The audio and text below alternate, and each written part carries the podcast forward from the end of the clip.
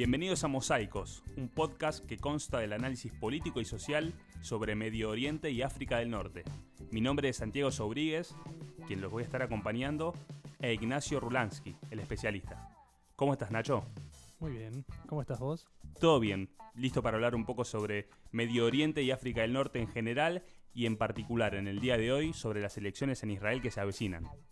Sí, las elecciones en Israel tienen lugar el martes 9 de abril, de manera tal que estamos a menos de una semana de que empiecen formalmente. Así que, si te parece, vamos a hablar un poco De los candidatos. de los candidatos, un poco de quién es quién y cómo llegamos a estas elecciones. Dale, me encanta.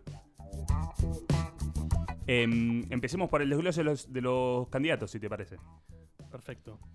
Bueno, hay que destacar cuando pensamos en la política israelí que, eh, a diferencia de lo que estamos acostumbrados en general en América Latina, eh, encontramos partidos políticos con clivajes que tienen que ver, por un lado, con lo etnonacional y a veces con lo religioso.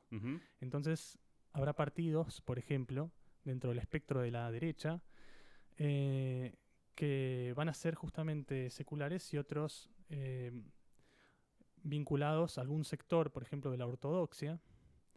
Eh, aunque eso no quiere decir que existan algunos que compartan agenda común en cuanto a proyectos eh, de tipo nacionalista, a lo que, digamos, proyectan en cuanto a lo que creen que tiene que ser el Estado-nación.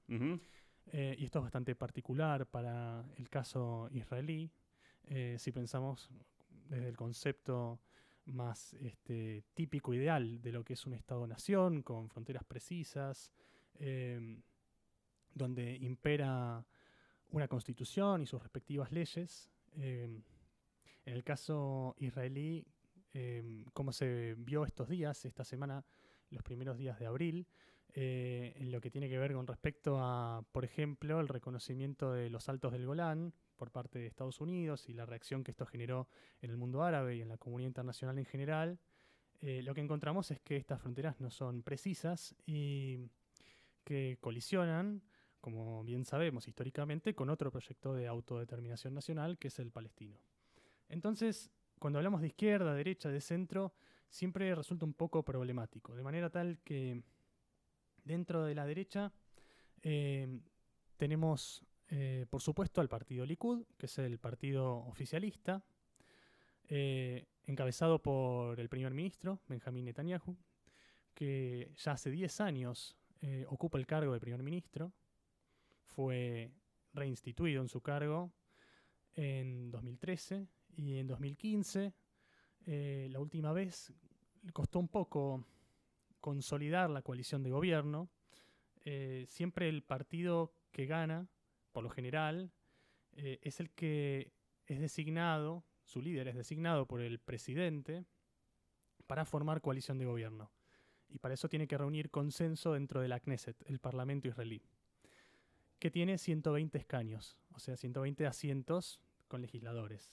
La última vez se presentaron 10 listas de 16 partidos distintos, haciendo eh, diferentes alianzas, y el Likud obtuvo 30 asientos, pero tomó 7 semanas armar una coalición. Esta vez las posibilidades de que Netanyahu, llegue a ganar, eh, resultan un poco, un poco problemáticas en relación a esta perspectiva de que luego logre fácilmente armar una coalición. Y esto tiene que ver con la historia de estas elecciones. Eh, no hay que irnos muy atrás, pero por lo menos hasta noviembre de 2018, cuando después de un clima de mucha tensión entre las fuerzas de defensa de Israel y distintos movimientos eh, del Islam político en Gaza, eminentemente Hamas y la Yihad Islámica, donde hubieron intercambio de fuego y demás.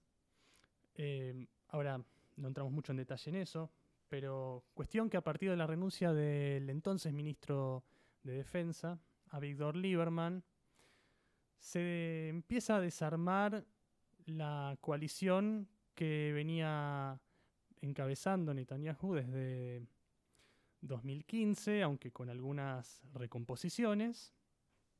Y esta capacidad de mantener contentos, por ejemplo, al ministro de Educación y a la ministra de Justicia. Eh, hablo de Naftali Bennett y de Ayelet Shaked, que después vamos a hablar un poquito de ellos y de en qué partido se encuentran, eh, hace que no sea tan viable sostener la coalición. Hay mucha disconformidad en torno a cómo Netanyahu distribuye los cargos, las responsabilidades. Eh, hay choques entre los intereses, incluso personales, de cada eh, líder de estos partidos.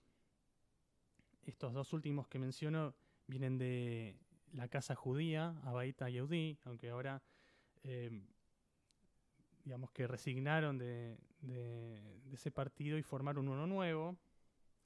Em, ¿Y quién es el otro candidato, Ignacio?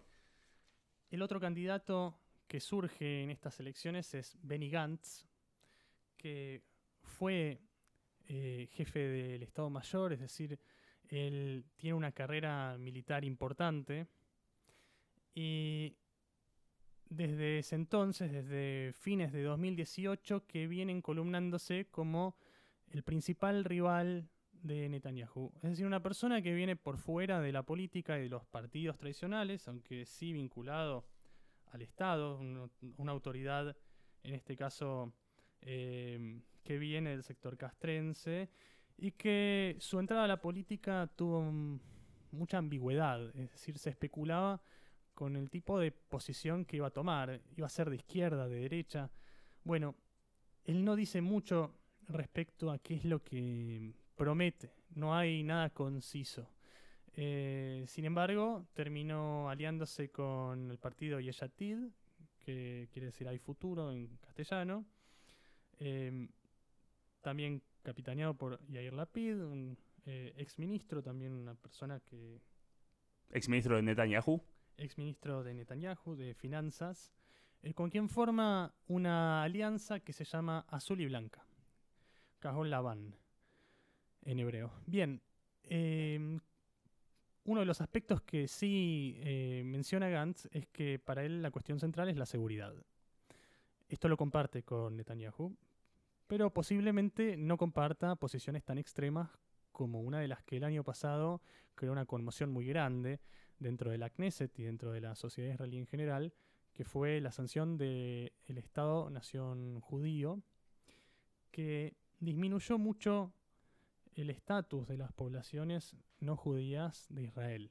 Es decir, la población árabe, por supuesto, que es la digamos, primera gran mayoría en lo que tiene que ver con los clivajes etnonacionales, pero también de los drusos, que tienen una participación importante en el ejército. Y Gantz, en su campaña, sí ha dicho que él restituiría ese lugar, que él reformaría la ley del Estado-Nación, que se promulgó, como recordé recién, el año pasado, 2018, para responder un poco a la demanda de este sector que se vio muy movilizado, eh, muy disconforme con la sanción de esta ley. Una ley que tiene, aclaremos, estatus de ley básica, es decir, Israel no tiene una constitución formal, me refería un poco a esto, lo anticipaba cuando dije eh, sobre la cuestión conceptual de lo que es un Estado-nación, un nivel más básico, no tiene una constitución, pero tiene leyes básicas. Es decir, esas leyes básicas se van formulando con el tiempo, ¿no? Y esta apertura a que constantemente puedan promulgarse y modificarse permite modular la manera en que se percibe la ciudadanía, ¿sí? la condición de inclusión-exclusión de quién es reconocido como ciudadano en cuanto a el goce de derechos plenos garantizados por el Estado y quién no. Em, así que bueno, Gantz un poco propone esto, pero lo ubicamos dentro de una centro-derecha moderada en algunos aspectos. ¿Cuál es el tercer candidato? Bueno, esa es una pregunta un poco difícil. Esta vez se presentan muchas listas. Si en 2015 había 10, ahora hay 47. Y la tercera fuerza que se erigió en ese entonces fue la lista árabe unida. Una alianza de cuatro partidos. Partido Hadash. Eso en aquel momento me estás diciendo. Sí, eso en 2015. eh, una lista de cuatro partidos árabes, Hadash, que también incluye a judíos israelíes que vienen del comunismo, eh, para decirlo en muy pocas palabras, Ta'al, Movimiento Árabe de Renovación, Ram y el partido Balad. Estos cuatro partidos en 2015 alcanzaron el tercer lugar en las elecciones nacionales. Bien, em, datos importantes de ese entonces, consiguieron 13 asientos de 120 y con respecto a las elecciones de 2013 había aumentado el nivel del voto árabe en un 64%. Em, estos cuatro partidos para las elecciones de ahora de abril, del 9 de abril, ya no se van a presentar juntos. Una ruptura, no llegaron a un acuerdo en cuanto a cómo iban a distribuirse los posibles escaños en la boleta y a último momento, en febrero, cuando tenían que inscribir la candidatura, decidieron ir por separado. Entonces, Hadash y Tal eh, van por su lado y Ram y Balad van por el otro. Eh, y acá nuevamente, así como decíamos que en la derecha hay clivajes religiosos, seculares, liberales, etc., dentro de los partidos árabes encontramos lo mismo. Hay partidos secular nacionalista, como el partido Balad, y otros que por ahí tendrán un tinte más religioso. ¿Dónde está Meretz en este panorama? El Meretz es el partido de izquierda el referente, por lo menos, de la izquierda israelí, que tiene presencia en la Knesset, aunque es una presencia muy menor.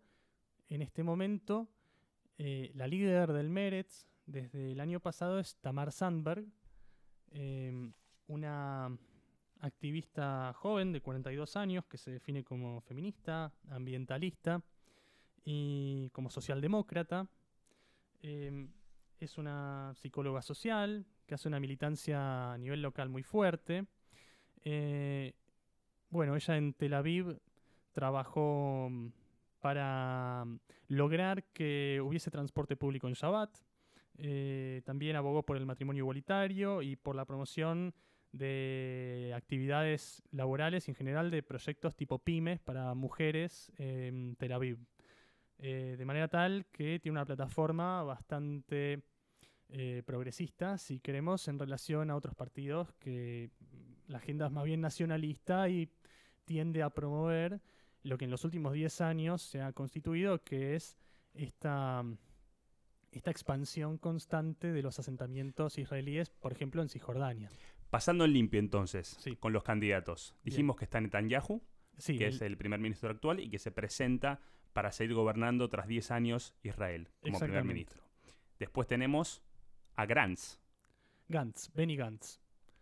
Sí, em, el partido de Gantz se llama Partido de la Resiliencia, podríamos traducir, y va en alianza con un partido de centro, eh, Yeshatid, Hay Futuro, la lista azul y blanca, que enfrentó unas controversias bastante importantes en el último tiempo, eh, ya que a Gantz se lo acusa de acoso sexual, hay dos acusaciones, una de ellas de eh, una mujer eh, israelí que está radicada en Nueva York, Navarone Jacobs, que sostiene que Gantz em, exhibió em, sus partes íntimas cuando ellos eran adolescentes, ella tenía 14 y el 17, esto en una escuela, a la cual se sumó después otra denuncia eh, de un hombre que dice que Gantz y sus amigos hicieron lo mismo en el mismo colegio con su hermana y otras chicas. Eh, por supuesto que Gantz rechaza estas acusaciones y de hecho demandó a Jacobs por 500 mil shekels o 142 mil dólares para eh, tener una cifra un poco más familiar. Esto presentó la denuncia en la corte de Tel Aviv. Y hay distintos medios que también rechazan que esto sea cierto. El canal 13 de Israel y la agencia Walla desacreditan la acusación de Jacobs y la vinculan mucho eh, con Miri Regev, la ministra de Cultura, porque eh, trascendió que el Ministerio de Cultura estuvo en contacto con esta señora Jacobs desde hace eh, semanas antes que se conociera esta noticia. Bien, entonces, eso en cuanto a Gantz. Y después nos quedaba el socialismo y centro izquierda y la izquierda que se encuentran en estos dos, em, digamos, espectros de, la política israelí, muy disgregados internamente. Sí, em, sí, sí. Eh, agrego una cosita más en cuanto a lo de Gantz, eh, antes de pasar a eso. Em, también se lo acusa y hubo una campaña del Likud de presentarlo como mentalmente inestable. Eh, trascendió también que se hackeó el teléfono de Gantz, que lo hackearon servicios de inteligencia iraníes y en principio lo que se trata de hacer es de desacreditar su imagen como potencial, em, digamos, sucesor de Netanyahu como primer ministro. Em, de vuelta, eh, Gantz, eh, por ejemplo, rechazó que estuviese tratándose psiquiátricamente, es decir, parte de lo que eh, su partido por lo menos reconoce como una campaña sucia. Eh, por supuesto, las acusaciones todavía no son comprobables. Eh, pero bueno, eso después lo determinará el curso de investigación judicial.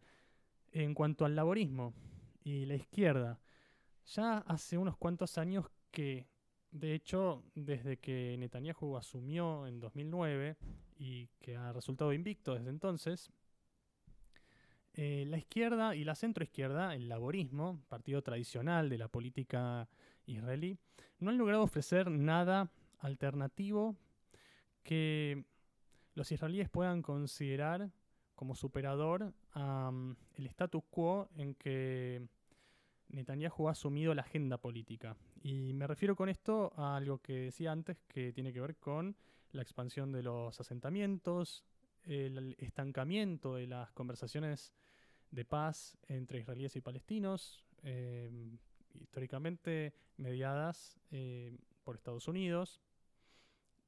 Por ejemplo, en la época de Barack Obama, eh, por el secretario de Estado John Kerry, por lo menos hubieron muchas instancias, todas fracasaron. Actualmente Jared Kushner, eh, el yerno de Trump y a su vez asesor sobre asuntos de Medio Oriente, está implementando un, o queriendo implementar más bien, un plan definitivo de paz entre israelíes y palestinos que en general eh, Mahmoud Abbas y el mundo árabe, Mahmoud Abbas, el presidente de la Autoridad Nacional Palestina y el mundo árabe en general lo desestiman por considerarlo poco serio y muy proclive a favorecer los intereses israelíes.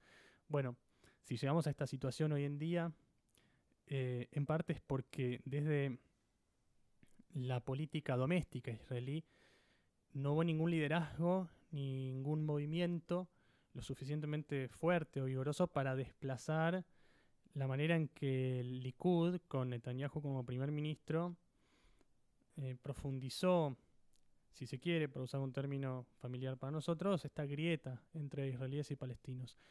Y a su vez radicalizó mucho las posiciones con respecto a este otro cultural, ¿no? el árabe en general y el palestino en cuanto al vecino más inmediato.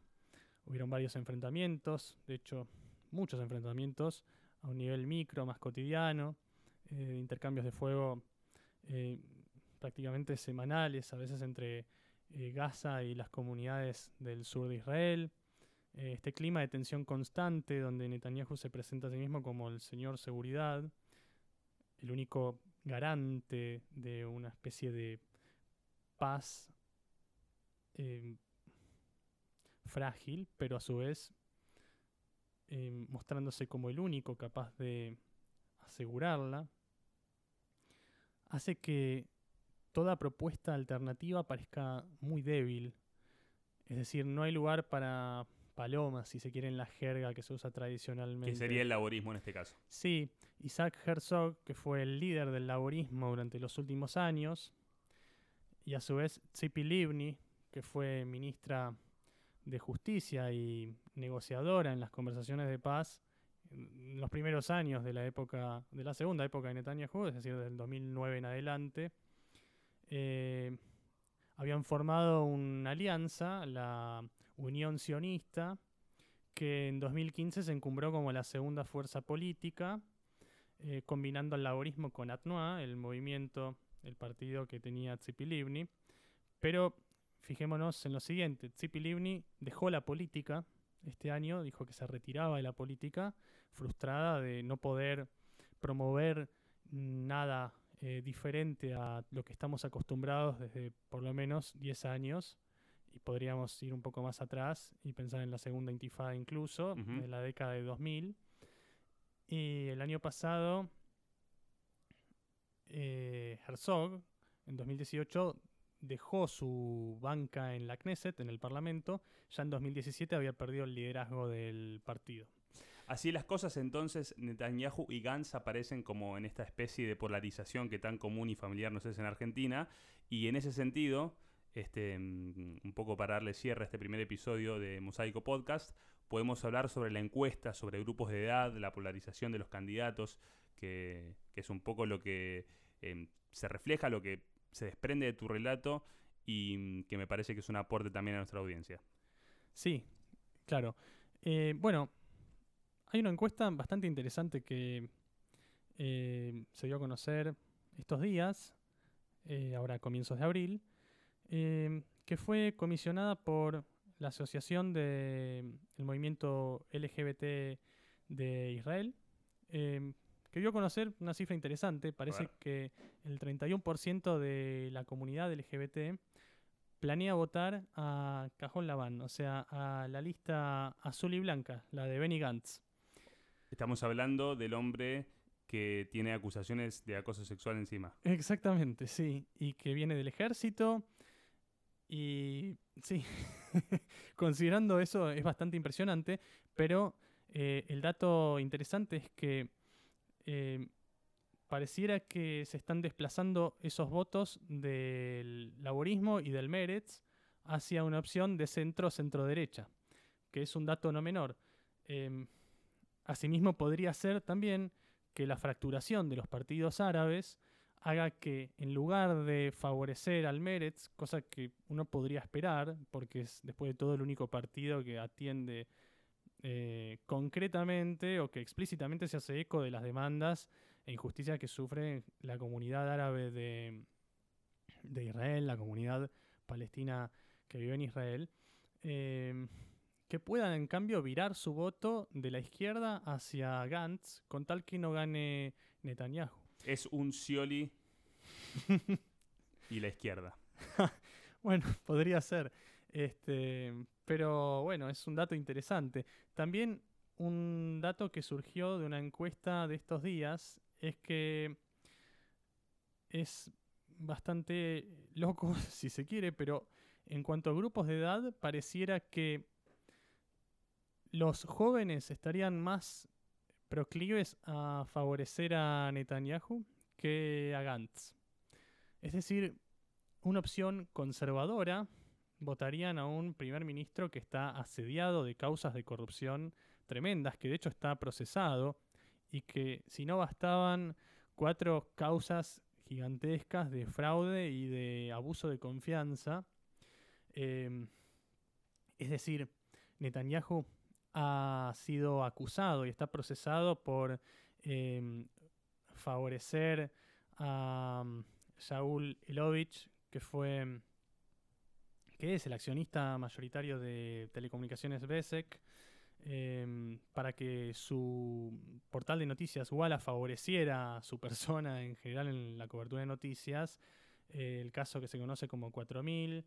Eh, bueno, está el caso 1000, el caso 2000 y ahora también tenemos el caso 3000. Así que el caso 3000 que salió estos días eh, apunta a... Bueno, esto es bastante interesante, pero en principio eh, se acusa a personas vinculadas a Netanyahu, no especialmente a él, concretamente a él, de recibir fondos ilegales como parte de un esquema para eh, que el Estado comprase en miles de millones de shekels eh, submarinos de la empresa alemana ThyssenKrupp. Eh, bueno, esto está en boca de todos ahora en Israel.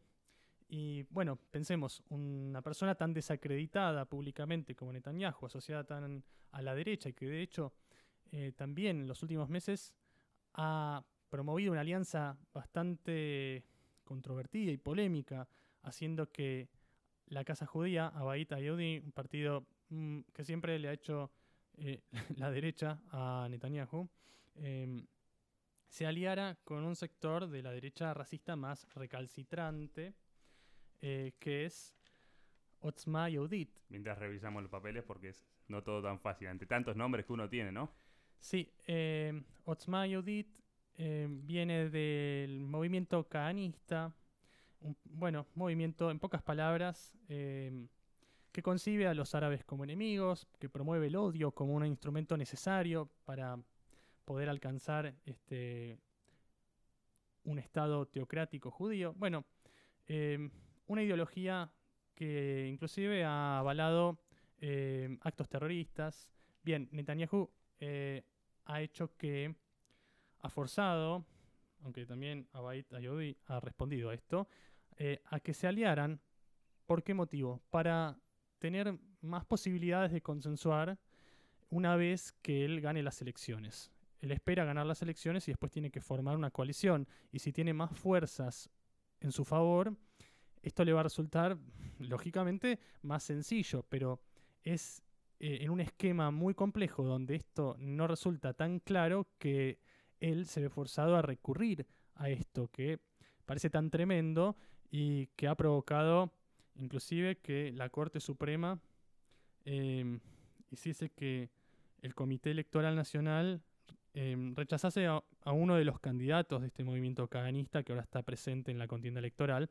Bueno, parece que después de todo esto, los jóvenes, de todas formas, parecieran, eh, por lo menos en la última encuesta que hizo el diario Aretz, favorecer a Netanyahu por encima de Gantz, mientras que ya los grupos etarios de 45 para arriba, eh, ellos sí estarían más dispuestos a votarlo, aunque ahí la diferencia se achica mucho. En suma, pareciera que la elección está eh, establecida de esta forma. ¿Es Netanyahu o Gantz? Sin embargo, Netanyahu es más probable que llegue a formar una coalición, aun con todas las dificultades que tiene. Gantz le pisa los talones, pero mm, es difícil saber si una vez si ganase, si una vez que lo hiciera, si podría reunir consensos del laborismo, de algunos partidos árabes, inclusive del Meretz, sería poco probable, pero también cabe la posibilidad. Todo está por verse. Si te parece, le damos con esto cierra el primer episodio de Mosaico, de Mosaicos, perdón, podcast. Y en este sentido está bueno también comunicar que vamos a hacer eh, nuestro regreso una vez consumada el resultado, una vez consumada la elección, el resultado y ya sabremos este, quién es finalmente el primer ministro de Israel. Así que hasta entonces nos volveremos a encontrar. Mi nombre es Santiago Zuríguez. Me acompañó Nacho Rulansky, Ignacio Rulansky, quien eh, hizo el análisis político y social sobre Medio Oriente y África del Norte.